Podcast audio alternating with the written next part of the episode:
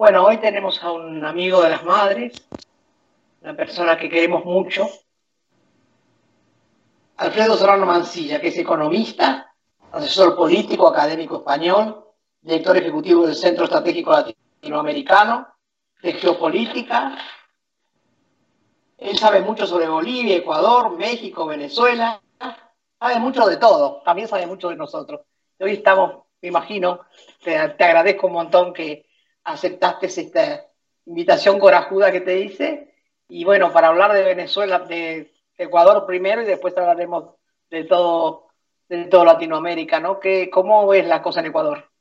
Bueno, antes que nada, mandarte un fuerte, un fuerte abrazo y darte las gracias. Para mí es el privilegio poder estar hablando con, con vosotras. Uno siente admiración desde hace mucho hace mucho tiempo. Eh, Ecuador, todavía estamos con la resaca, como dicen los ecuatorianos, el chaki, ¿no? El momento después de la tormenta. Ayer fue un día, yo diría que un cierto sabor, por un lado dulce, porque se vuelve a demostrar que, que la ciudadanía ecuatoriana elige como primera fuerza electoral política a una corriente claramente de pensamiento de izquierdas, progresista, me atrevo a decir que hasta revolucionaria, donde el candidato Andrés Arauz pues encarna eh, lo que fue el correísmo, ayornándolo, ¿no? actualizándolo desde una juventud.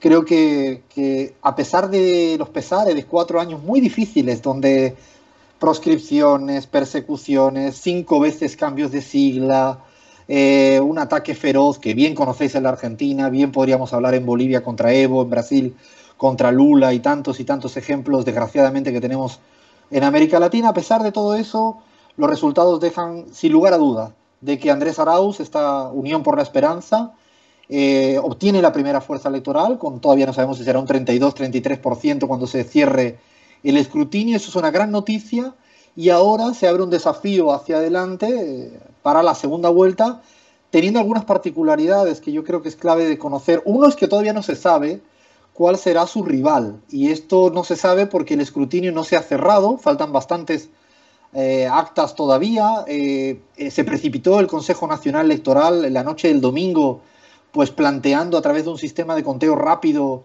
un hipotético escenario de segunda vuelta cuando no está del todo cerrado. Parece mentira que en el siglo XXI, en el 2021, tengamos que pedir a los consejos nacionales electorales en América Latina que se esperen al escrutinio del 100% para tener resultados. Parece, digo, parece hasta revolucionario tener que exigir que solo se pueden determinar resultados definitivos. En Argentina ocurrió, yo recuerdo... Sí, sí, sí. Eh. Si a nosotros nos hacían creer que habíamos perdido, estábamos todos así, ah, y de repente no habíamos perdido nada. Tienen ahora el, el mal oficio de jugar con las cargas electorales como más le interesan a ciertos poderes fácticos. En el Ecuador también ha ocurrido así, así que no sabemos quién será el contrincante, si va a ser un banquero, eh, casi un representante de lo que supuso el feriado bancario en el Ecuador, Guillermo Lazo, Opus Dei, neoliberal casi por excelencia, que ha gobernado con Lenin Moreno, o va a ser un candidato que yo diría que es más indescifrable, que se llama Jacu Pérez, que él se presenta como el representante de lo indígena, aunque me atrevo a decir que en su matriz ideológico es centro derecha. Yo conozco mucho a los Pachacuti, los conozco de, de la primera traición que le hicieron a Correa. Los conozco de aquella época porque yo hace mucho que voy a Ecuador, muchos años, antes que Correa. Correa me iba a escuchar cuando yo hablaba ya en aquellos años.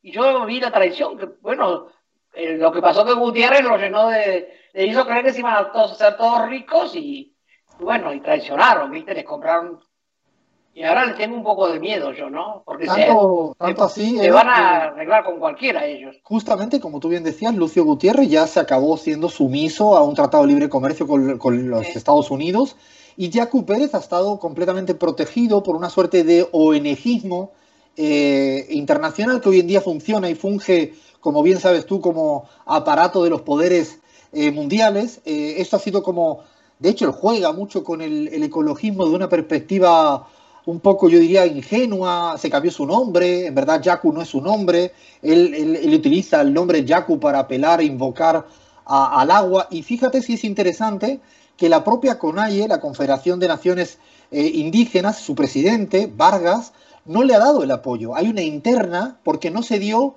una interna sana al interior de la CONAIE para elegir quién iba a ser, fue una suerte de imposición donde la Embajada de Estados Unidos tuvo su rol protagónico, como no podría ser de, otra, de otra manera.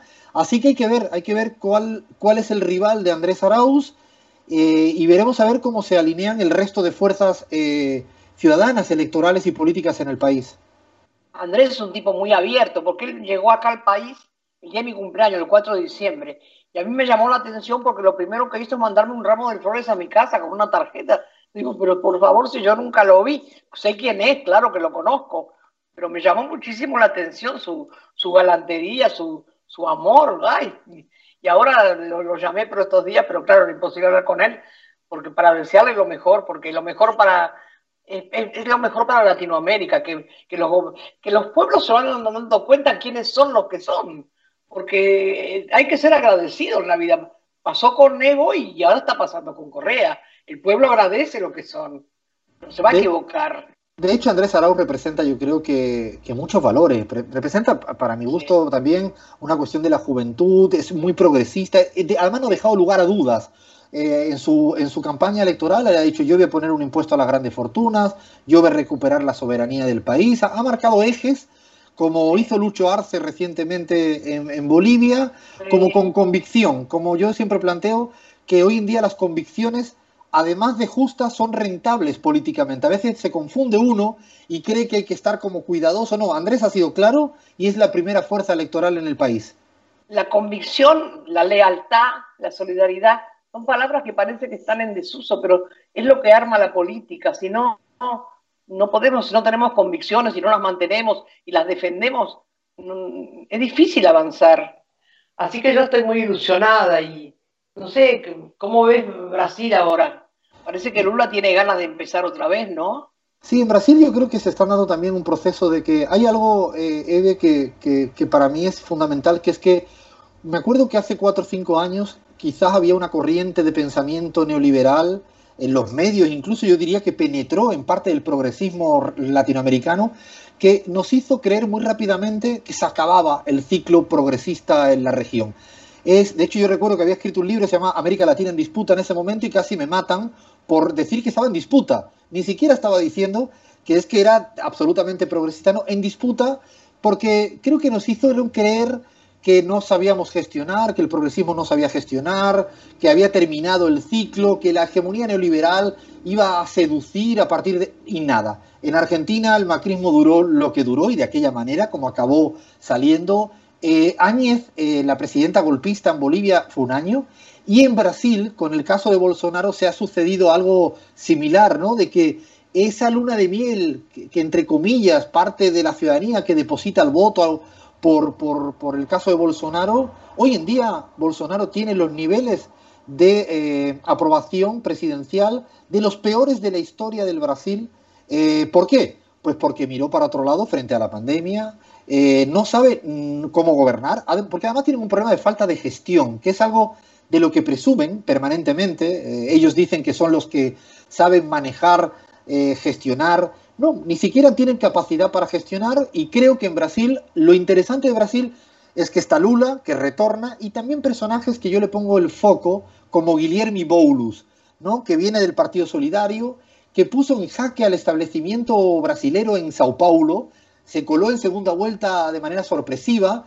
Es una persona muy querida por Lula, es interesante, es un joven de 38 años, de clase media la juventud, La juventud está arrasando, ¿eh? qué bueno. Y es interesante porque fíjate cómo se, se encuentran Lula y Boulos, siendo incluso de partidos políticos distintos, el Partido Solidario uno, el PT otro, pero se encuentran, como yo creo que se encontraron en la Argentina, en, una, en un punto en común, es que no queremos que nos gobiernen estos neoliberales.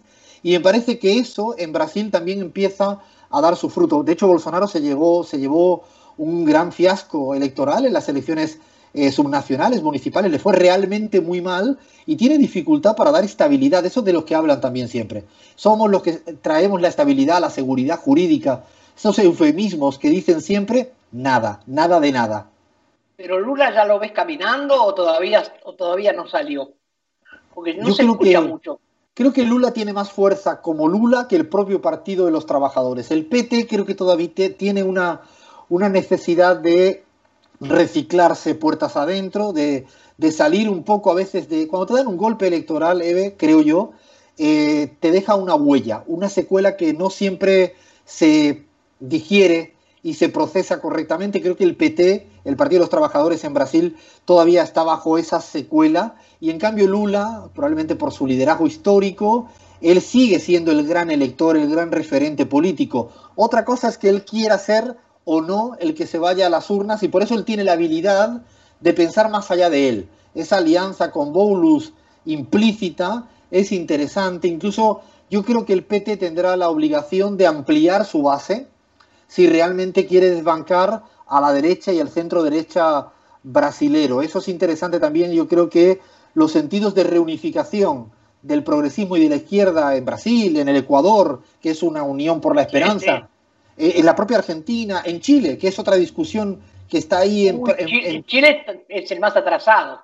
Es el más atrasado. pasan cosas, pero, pero todavía hay mucha, mucha criminalidad y el presidente se cree que es, que es bueno. De, hecho, fíjate que en Chile, que hemos hecho trabajos de investigación reciente, ¿quién es el presidente, por ejemplo, que mejor recuerda a la población chilena en las últimas tres décadas o cuatro décadas? Allende. Fíjate que a pesar de, todo lo que va pasando, la dictadura de Pinochet, un poco el manto que había de no discusión de, de, su escaparate, yo le llamaba la economía vidriera, presentaba cosas hacia afuera como si funcionaban bien, pero había algo que es el malestar cotidiano. A veces nos confundimos ¿no? Como con grandes cifras macroeconómicas, esconden malestar del día a día de la gente que la pasa muy mal. Y en Chile pasó eso, está pasando eso. Y el pueblo chileno responde y está en la calle y no entra, pero les cuesta mucho, no sé qué pasa. Hay algo que me parece que tiene mucha más fuerza la juventud que los partidos. Los partidos son como muy arcaicos, no quieren salir del pensamiento de los 70, estamos en otra época. Hay que darle más bueno. La juventud es impresionante lo que está haciendo en Chile. Y hay elecciones ahora, tenemos la constituyente, que allí le llaman convención constitucional, la primera semana de... Fíjate que vamos a tener la primera semana de abril tres citas electorales fundamentales en América Latina. La constituyente chilena, la segunda vuelta en Ecuador y la elección en Perú. Pues estamos en un momento de, de máxima tensión.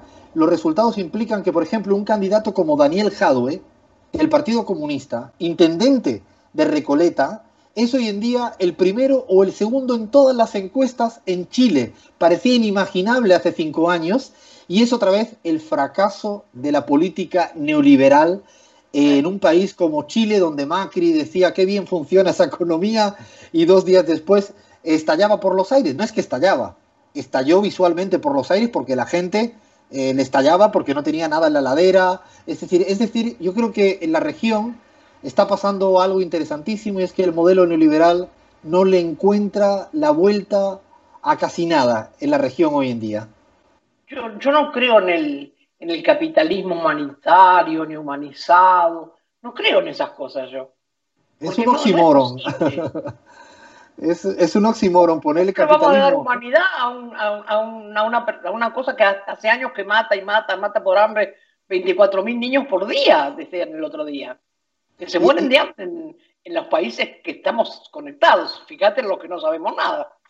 El mejor ejemplo lo tenemos ahora. parece que no es pandemia. No, y de hecho el mejor ejemplo lo tenemos ahora con las disputas por las vacunas. Si la vacuna eh, hoy en día acaba siendo una discusión mercantilista y decimos Israel se ha quedado con vacunas porque ha pagado el cuádruple que el resto, entonces estamos ante un problema global, evidentemente bajo un modelo capitalista. A mí me llama la atención como por ejemplo en el tema de la vacuna se está discutiendo muy poco a nivel global. ¿Por qué, y perdóname la expresión, por qué carajo no discuten las patentes de las vacunas? Liberalizar, todos los que hablan de liberalizar, ahí no, ahí no quieren liberalizar las patentes de las vacunas para que cualquiera pueda acceder a ellas en este momento. Es un momento para, para discutir realmente las grandes cosas que están pasando en el mundo, porque el capitalismo no le encuentra la vuelta. De hecho, tenía dificultad para producir un barbijo Vos viste los, cubanos. No, si, si, vamos a Cuba también te, te vacunas. Toda la gente quiere ir a Cuba, bueno, me vacuno con la vacuna cubana. Los cubanos los pasan por encima, tienen tres vacunas. Es impresionante cómo un, pueblo tan sometido ha podido hacer eso. Y, claro, si los otros tienen plata, Australia, Canadá, Israel se compraron toda con la plata compraron todas las vacunas que no van a necesitar ahora. Son unos malditos, no les importa que la gente se muera. Fíjate nosotros estamos teniendo alguna dificultad con la llegada. Están llegando, pero está costando al gobierno. Y ponías un buen ejemplo que es Cuba. Cuba es un país que ya está en la tercera fase homologada por la OMS de la producción propia de su vacuna y la Unión Europea no ha tenido capacidad para producir una vacuna en su casa. O la región latinoamericana. América Latina, con la excepción de, de Cuba, no hay ningún otro país, ni el Chile que veíamos en los noticieros, ni la Colombia de nadie, ni el Perú. Es Cuba, otra vez Cuba, la, el país que tiene la capacidad por los científicos, por una apuesta desmesurada a la sanidad y a la ciencia, de estar en la tercera fase de homologación en la OMS y será la vacuna primera de producción latinoamericana. Eh, esto es realmente interesantísimo. Primera y generosa, porque los tipos son lo más generosos que hay, los cubanos son lo más generosos que hay. Está, está complicadísimo, pero vos México, ¿cómo lo estás viendo? Mm. Este año tenemos otro. más complicado, ¿no? Eh, eh, eh, Andrés Manuel López Obrador sigue teniendo una valoración muy positiva, por encima del 50% después de ya de casi más de dos años de gestión. Tiene este, este año es un año difícil para ellos porque hay elecciones legislativas a mitad de término de la presidencial. Hay en julio, la primera semana de julio tienen elecciones legislativas. Lo interesante de México, por un lado, es que se va afianzando un nuevo instrumento, como ellos le llaman, político morena ¿no? La, la, apuesta social política que encabeza Andrés Manuel López Obrador, pero eso sí, y eso no podemos mirar hacia otro lado, los problemas estructurales de México no se arreglan. Yo lo quiero mucho a López Obrador, me gusta mucho como persona. No sé lo que está pasando en México porque no se habla tanto de México. No se habla tanto. A ver, contanos un poquito vos que sabes. Eh, eh, él, este, primero le está echando un pulso. Primero ha hecho algo que, por ejemplo, es interesante y se ha hablado muy poco. Él sometió el tema del revocatorio a mitad de mandato, decir si quieren o consideran que yo no estoy gobernando bien, reúnan un determinado número de, firmas o a través del legislativo y me pueden revocar, por ejemplo, evidentemente no está, no está sucediendo. México hay algo interesante y es que en materia de políticas sociales ha dado un salto cualitativo y además el tema de la corrupción es eh, Andrés Manuel López Obrador el primero que está dando ejemplo. Te pongo un ejemplo muy concreto, a veces me río con funcionarios públicos de, México no pueden viajar en vuelo privado de ningún tipo. Todos tienen que volar en vuelo comercial. Directriz de Andrés Manuel López Obrador para dar, predicar con el ejemplo permanentemente. No vive en el lugar asignado como si fuera la quinta presidencial. Él sigue viviendo en su departamento. Creó un museo abierto al público, lo que era hoy en día pues un poco el homólogo de lo que sería la Quinta de Olivos en la Argentina, ha hecho cosas muy puntuales y enfrentando a los grandes poderes de México, que no es fácil. Qué bueno, de eso no se sabe, no se habla de eso. No, porque probablemente es cierto que México, y además del papel protagónico que ha tenido para con Bolivia, el, operativo rescate a Evo Morales, de, cómo de, se puso eh, el, primero de, el primero de la lista a poner un avión para salvar, o incluso eh, hoy en día todo el operativo que ha tenido de, acudir a cualquier cuestión humanitaria eh, que esté sucediendo o incluso ir en contra de la votación mayoritaria dentro de la Organización de Estados Americanos. México, hay que recordar que en la última eh, elección que hubo dentro de la OEA fue el país que promulgó, apostó por una candidatura alternativa y es la primera vez en las votaciones de la OEA que no se elige a un candidato por consenso. Es la primera vez en la historia de la OEA México está siendo protagónico geopolíticamente, preside la CELAC de una manera relevante. El acuerdo de la, del el, acabar la vacuna de producción en la Argentina, de la vacuna de Oxford, muestra geopolíticamente cómo está cada día más presente. Yo creo que eh, ha puesto en jaque al mundo y sobre todo a América Latina de darse cuenta que México, un país gigante con mucha fuerza, está tomando un protagonismo que nunca había mirado para América Latina como AMLO lo está haciendo en los últimos años. Es una hermosura. Todo lo que hizo por Evo, bueno, y toda la gente que tuvo en refugio, todo cómo los cuidó. La verdad que es interesante. estaba convencida que el, pueblo lo iba a votar a Evo de nuevo. nunca tuve miedo que no ganara, porque era demasiado lo que había hecho Evo, lo querían mucho. Yo digo, no puede ser que la gente sea desagradecida. Por eso confío, tengo esperanzas en Brasil, ¿no? Que la gente sea agradecida, que, que vean lo que hizo Lula, lo que hizo los trabajadores. a veces hay, hay ingratitudes porque los medios, viste, no son nuestros.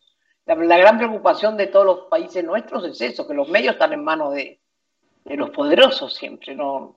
Y te hacen guerra, guerra, guerra, guerra, te pegan por todos lados. Tengo en eso, en eso Eve, que, que tú planteas, que me parece que es un tema más que central. Nosotros tenemos una hipótesis, incluso a veces lo hemos analizado y medido en nuestras propias encuestas y estudios, y el caso boliviano es el mejor. Si, si, si creyéramos que la intención de voto de un país depende del número de titulares en contra que tendría Evo Morales o Lucho Arce en Bolivia, acá en la Argentina Cristina Fernández de Kirchner o eh, Alberto Fernández, el caso de Andrés Arauz y Rafael Correa, el propio Andrés Manuel López Obrador, eh, sería, nunca podríamos ganar una elección. Siempre estaríamos con un porcentaje, digo, si lo miráramos solo desde la prensa, por ejemplo, Clarín o La Nación, jamás podría imaginar que Cristina hoy en día es vicepresidenta electa o Lucho Arce es presidente electo con un 55% de los votos, o Andrés Manuel López Obrador electo con un 53% de los votos. Yo creo que hay algo que es que los medios de comunicación son poderosos, yo no lo quiero subestimar, pero tampoco podemos sobreestimarlos. Me explico, la ciudadanía dejó de creerles, Eve. La ciudadanía dejó de creer a los grandes medios de comunicación. En la Argentina, por ejemplo, nosotros le hemos preguntado a la ciudadanía argentina, ¿usted cree que mienten los medios de comunicación, los grandes medios? El 83% dice que sí. O la imagen de Clarín, te lo voy a dar así casi en primicia. la imagen de Clarín es bajísima en la Argentina, no le cree. Hay poca credibilidad en un medio como Clarín. Claro, a veces creemos que el titular de, de Clarín es lo que cree el 100% de la ciudadanía. Yo creo que se disociaron de la cotidianidad de la gente. La gente está en otra. La gente está batallando en que llegar como buenamente puedo pagar la electricidad que es muy cara, en cómo hago para cubrir mis alimentos. La gente no está leyendo Clarín. A lo mejor lo consumen, pero como entretenimiento. No, no le dan credibilidad. Para tener salud mental no hay que ver ni televisión ni leer diarios. Salud mental, yo digo, ustedes me hacen caso. Si querés educación, apagar la televisión, es terrible me parece que es una buena idea la radio, la radio y tantas alternativas que hay ahora, uno de ahí se informa y sabe cuándo, cuándo es bueno y cuándo es malo. Yo no, los diarios se venden muy poco, no, no venden mucho los diarios. Primero porque son caros y después porque te mienten, ¿no? Y, los otros diarios que son un poco nuestros, pues, también a veces no hacen lo que uno quiere y, y hacen muchas páginas y hacen un socotroque para leer que vos no tenés tiempo. Y uno tiene que saber elegir, escuchar. Para mí la radio, de toda la vida, desde que era chiquita, me parece que es lo que más educa. La radio te educa porque cuando hay buenos programas, y en la radio siempre hay algunas radios nuestras y las alternativas y las que tienen los pibes en los barrios, esas te dicen, te cuentan todo. Ahí no te van a, no te van a ocultar y me parece que eso también tenemos que popularizarlo, que la gente, este, a veces la televisión se usa como compañía, hay personas que le aprenden a la mañana y la apagan a la noche, y cada vez que pasan está y no se sabe si ven o no ven. Pero claro, después cuando pasan cosas raras, la gente te pregunta, pero no será verdad. ¿Pero qué va a ser verdad? No, porque fulano dijo otra cosa que me parece que no hay que dejar es que ellos instalen de qué hablar. Ese es un, es uno de los temas, es un tema importante porque a veces cuando, se instalan agendas, y además agendas que a veces no le preocupa a la ciudadanía. Yo recuerdo en la Argentina, eh, el año pasado, había incluso en la campaña electoral, por ejemplo, el tema del cepo del dólar, como se utiliza. Eh, lo hemos medido en la Argentina, Eve. La gente no está preocupada hoy en día por ese tema. A la gente le preocupa otros temas. Eh, hoy en día en la Argentina el ciudadano de a pie, la gente común, está preocupado por otras situaciones, no está preocupado por el acceso al dólar en este momento. Entonces, claro, tú escuchas Clarín o ves TN y te crees, porque dices, pero si están todo el día hablando del mismo tema. No, el tema le importará a una minoría, una minoría muy minoritaria, y la ciudadanía no está en... O, o yo me río con Cristina, o sea, la cantidad de veces por segundos, por minutos, que menciona, de, verdad es, es algo igual que con Evo pasó. Claro, ¿cómo te explicas que al final Cristina sea la vicepresidenta electa en este país o que, o que Lucho Arce, insisto, con lo que dijeron de Evo Morales, de todo sacaron de Evo Morales, absolutamente de todo, o de Rafael Correa en el caso ecuatoriano y todavía el correísmo sea la primera fuerza electoral. ¿Cómo uno se explica esto? La, gente sabe dirimir en su casa lo que al final es verdad. Cristina presenta un libro y llena una plaza. Eso no se vio en ninguna parte del mundo. Le tienen miedo a Cristina, por eso la difaman. Ya no saben de qué acusarla, todos los días, todos los días, todos los días. Es tal cual. Les tengo un poco de miedo porque ellos todavía tienen el Poder Judicial, tienen los medios y entonces hacen lo que quieren. Y hay cosas que son, son muy, muy, terribles. A ellos no se los puede poner preso, no hemos conseguido nada de lo que está, se está cuestionando. Entonces está Ramos Padilla, que es un hombre que ha trabajado un montón, un juez con una seriedad, un hombre joven, y sin embargo no hay forma de que pongamos a nadie preso. Y eso también es muy, muy, muy doloroso porque Macri robó, Macri anda con una camioneta robada que, le robó al Estado.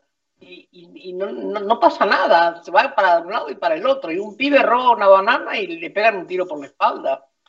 Y todavía pasa mucho de eso en el país. Y a mí me da mucha preocupación. Me parece que, hay que ser un poquito más firmes y más. No sé, no sé qué va a pasar. No, estoy muy, muy convencida de algunas cosas que pasan, ¿no? No, y, el, Poder Judicial, como tú dices, eh, lo que más me preocupa a mí es que empezamos a normalizar que pueden hacer lo que realmente le dan la gana por afuera del sistema democrático. Y cuando uno actúa por afuera del sistema democrático, no son poderes electos, no están sometidos a reglas de, como dicen los, los estadounidenses, a la, a la accountability. A ver, eh, hay que ver rendición de cuentas. ¿Dónde está la rendición de cuentas del Poder Judicial? ¿O por qué los privilegios del Poder Judicial en la Argentina con el no pago de impuestos? ¿Por qué ellos no, pueden, no tienen por qué pagar impuestos? ¿Por qué está exento un juez de pagar un impuesto como, por ejemplo, cualquiera de nosotros tenemos que pagar eh, en el año?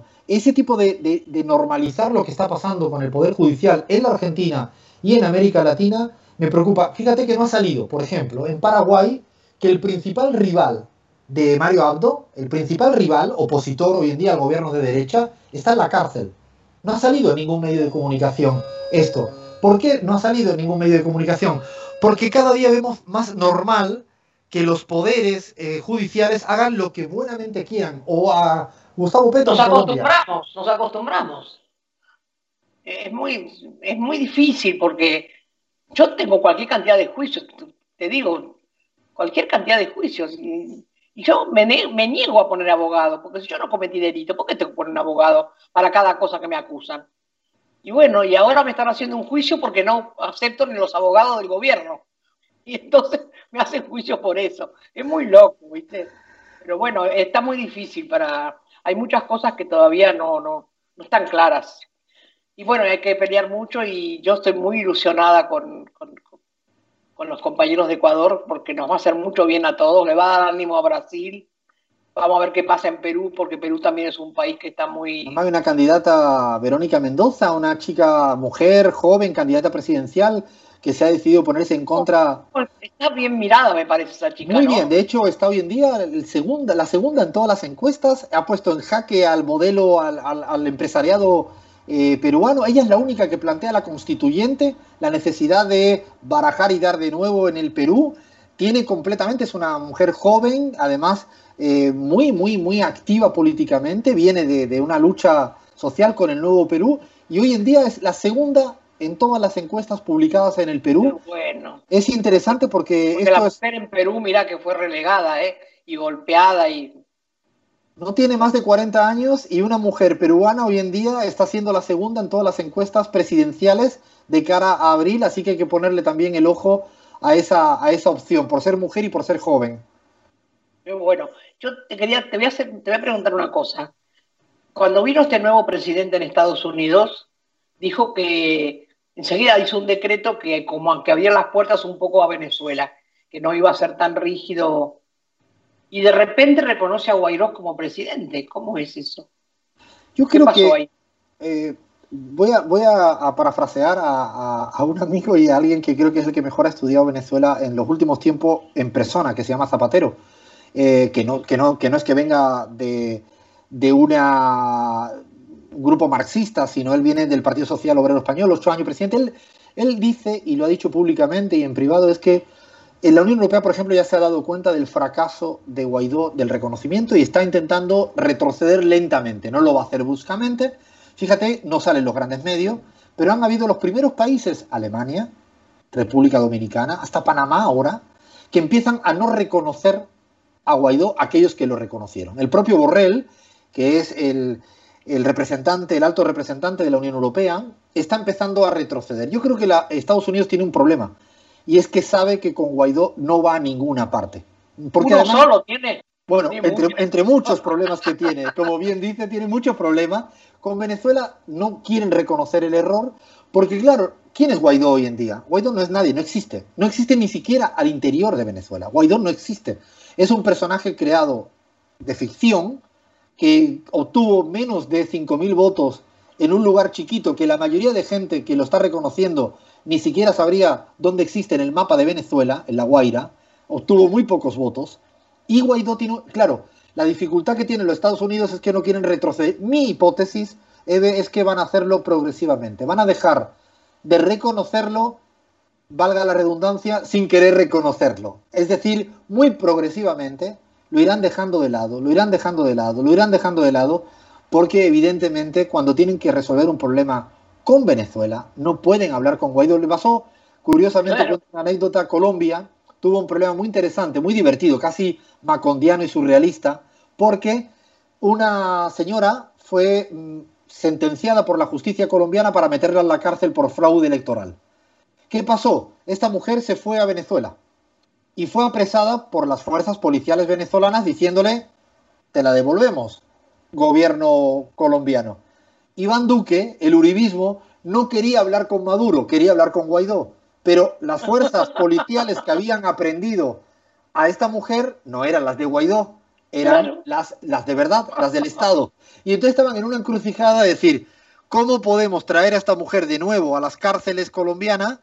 Porque nosotros decimos que hablamos con Guaidó cuando Guaidó evidentemente no existe.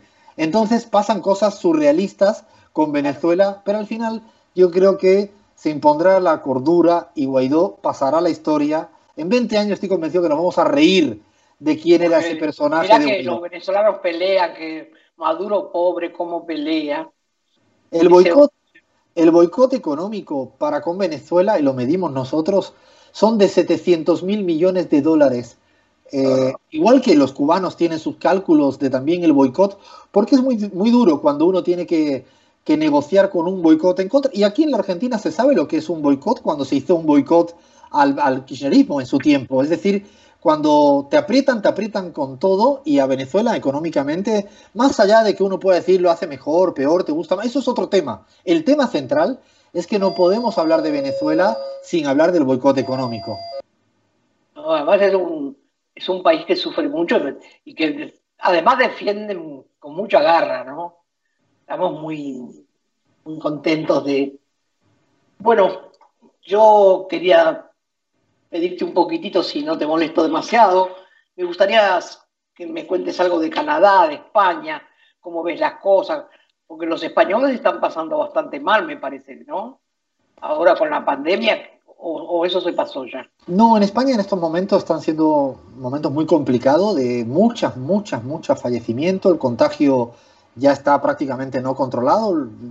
Eh, en un momento difícil. Yo tengo a mi familia, a mi mamá allá y son momentos muy duros donde la situación es, otra vez complicada. Fíjate que se ha hecho confinamiento extremo en muchos municipios, muchos lugares de allá, donde vive mi mamá, un pueblo chiquitito del sur de España, llevan 20 días encerrados en casa porque es la única manera de que la tasa de incidencia del contagio se vaya reduciendo. El tema de la vacuna va cayendo a cuentagotas, esto que a veces me hace reír desde Argentina, que se mira al mundo como siempre queriendo poner ejemplos de afuera y cuando realmente vemos lo que pasa en España, en España no está viendo, no hay vacunas para seguir vacunando al ritmo. Se había prometido que en julio iba a estar 60-70% eh, vacunado en España, no va a llegarse ni a finales de 2021, ni siquiera 2022.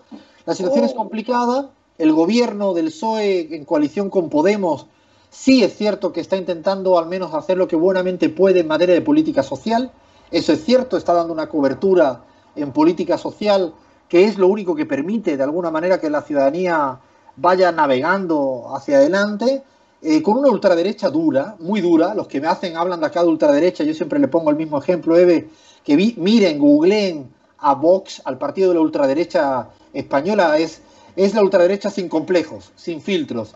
Le dice al pan pan, al vino vino y realmente tiene una fuerza política electoral muy, muy grande. Vox, una ultraderecha a lo estadounidense, a lo Steve Bannon. ¿Es, franquista la ultraderecha? Sí, de hecho yo creo que eso es algo de la sociología española, se quedaron muchos sedimentos del franquismo, no resuelto. Se cuenta muy bien en los libros, en la política, en, la, en el cine, como eh, veía hace poquito, ayer veía una película, Las Niñas, eh, muy recomendable de cómo vivían las niñas, no en el franquismo, en lo que llaman democracia de los años 80 y 90, en colegios de Opus Dei, y todavía, está, hay mucho todavía de eso. Hay una España, tanto que hablan acá de la grieta, yo siempre digo que la España franquista sí que generó dos grandes polos, una izquierda y al otro lado una derecha franquista dura, difícil, presente. Mi padre nació en Valderas, Castilla la Vieja, y yo fui hace unos años y el alcalde me recibió con todo. Dice, bueno, señora, pídame que quiera. Bueno, le digo que le saque el nombre de Franco a todas las calles. Ah, no, señora, dice, acá lo queremos mucho a Franco. Eso sí que no. Yo me quedé nada. Todas las calles se llaman Franco, Franco, Franco, Franco, Franco Valdera. Y no se la pueden sacar el nombre. Me, dijeron, me dijo que no, el alcalde muy serio, muy enojado. No le cayó nada bien lo que yo le pedí. Todos me dicen, vos, ¿por qué haces esas cosas? Pero bueno, porque él me, me dijo que yo le pida lo que quiera. A mí me parecía que era una burrada que todos llamaran a Franco. Eh, Pero eh, bueno, ¿qué pasa? Fíjate, eh, hay un documental que yo lo recomiendo, se llama El silencio de otros. Eh, mírenlo, eh, mírenlo porque merece mucho la pena. Ahí descubrí, viéndolo hace 3-4 meses, a una señora que se llama María Bueno, de mi pueblo, yo ni siquiera sabía. Esta mujer le arrebataron, le robaron el hijo cuando, en los años 80, año 83-84. La contacté, no la conocía, que tiene una plataforma de, de madres que buscan a sus bebés robados en la época, no del franquismo, después del franquismo, en la época ya de la democracia española, 75 en adelante, y esto duró hasta los años 90, donde participaba parte de la justicia, la iglesia, ¿no? Los, los partidos de derecha. Todavía a día de hoy no hay una ley de memoria histórica que recoja en parte la lucha de las mamás de los bebés robados de los años 70 y 80 en España. Es una lucha, por ejemplo, y esto te deja una idea y fíjate quién intentó abrir esa causa, la jueza creo que se llama Servini, la, jueza argentina. Intentó traer esa, esa causa, evidentemente la justicia española a los franquistas cerró.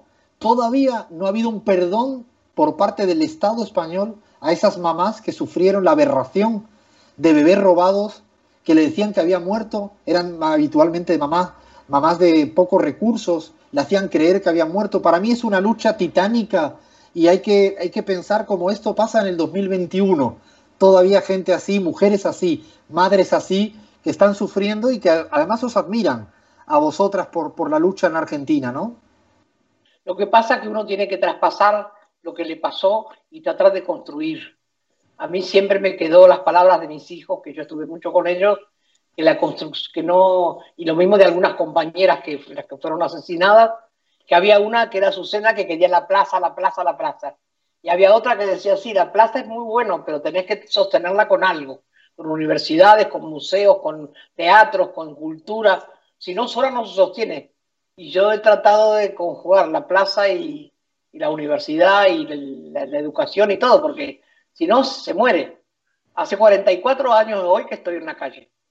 44 años sin dejar un solo día de hacer nada. Me parece que eso es lo que le da peso al movimiento, ¿viste?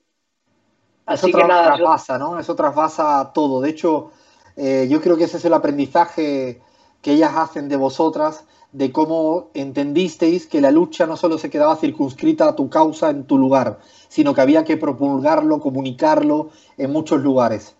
Sí, también eso de socializar la maternidad, ser madre de todos, que los chicos no tengan nombres, porque si no mis hijos se conocerían más que ninguno y mis hijos tenían compañeros que yo quería mucho porque vivían en mi casa.